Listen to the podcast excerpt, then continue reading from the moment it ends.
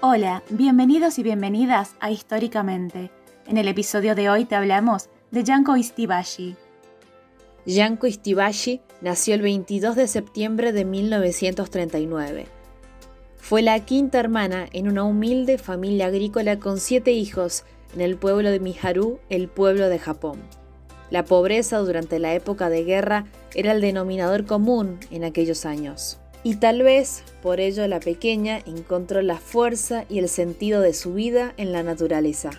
Cuando a los 10 años un profesor de su escuela la llevó a caminar al monte Nasu, un volcán en el Parque Nacional Nico, su vida cambió para siempre. Sin embargo, nunca dejó de ser consciente de que tenía que seguir estudiando hasta llegar a la universidad y encontrar un trabajo respetable en aquel Japón conservador y empobrecido, y lo logró sin dejar de mirar la montaña de reojo y apuntándose a todos los clubes y expediciones que estaban a su alcance, estudió literatura inglesa y americana en la Universidad de Mujeres de Showa y se graduó en 1962.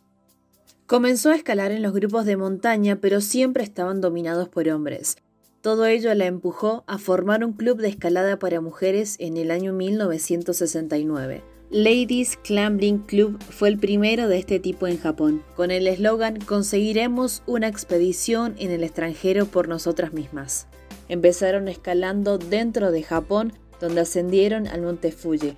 En poco tiempo lograron subir cumbres internacionales como el Matterhorn en los Alpes suizos o el Annapurna, y solo tres años más tarde, Yanko ya era una alpinista reconocida dentro de su país.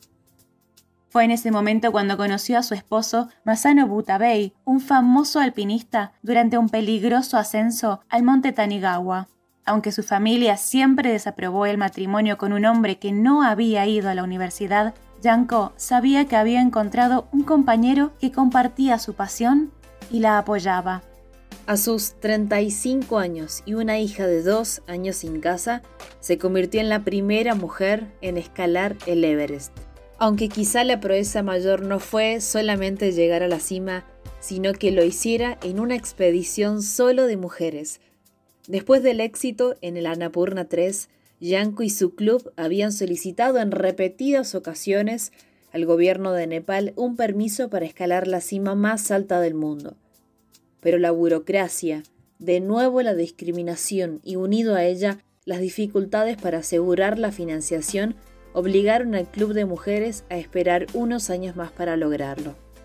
La ONU declaró 1975 como Año Internacional de la Mujer, así que la lucha callada de Tabei por la igualdad también en la montaña dio sus frutos al obtener ese año el único permiso a Nepal a una expedición para enfrentarse al Everest, Yanko y su club con otras 14 alpinistas japonesas.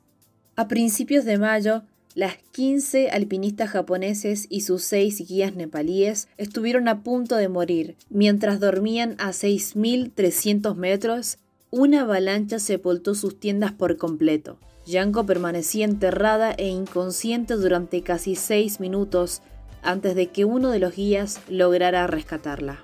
Solo 12 días después de haber sido sepultadas por la avalancha, alcanzaron la cima sur del Everest a 8.763 metros. Fue así que en el año 1992 se convirtió en la primera mujer en lograr las siete cimas más elevadas y en total escaló en más de 70 países a lo largo de su vida. En el año 2000, a los 61 años, Janko Tabei volvió a la universidad para obtener un posgrado en ciencias ambientales porque le preocupaba el tipo de turismo que se había desarrollado alrededor del Everest, así como también los desechos en la montaña. Fue diagnosticada de cáncer en 2012, pero esto no le impidió seguir cumpliendo su sueño de escalar montañas. En el verano de 2016, cuando su salud ya se resentía, dirigió a un grupo de jóvenes afectados por el desastre de Fukushima en una expedición al monte Fuji. Pocas semanas después, murió a los 77 años. En resumen, Janko Tabei se convirtió en la referencia del alpinismo, no solo por las cimas que alcanzó, que fueron todas, sino también por las barreras que rompió en favor de las mujeres y la igualdad. Además, fue la primera mujer en escalar el Everest y las siete cimas más elevadas, todo gracias a su brillante e históricamente.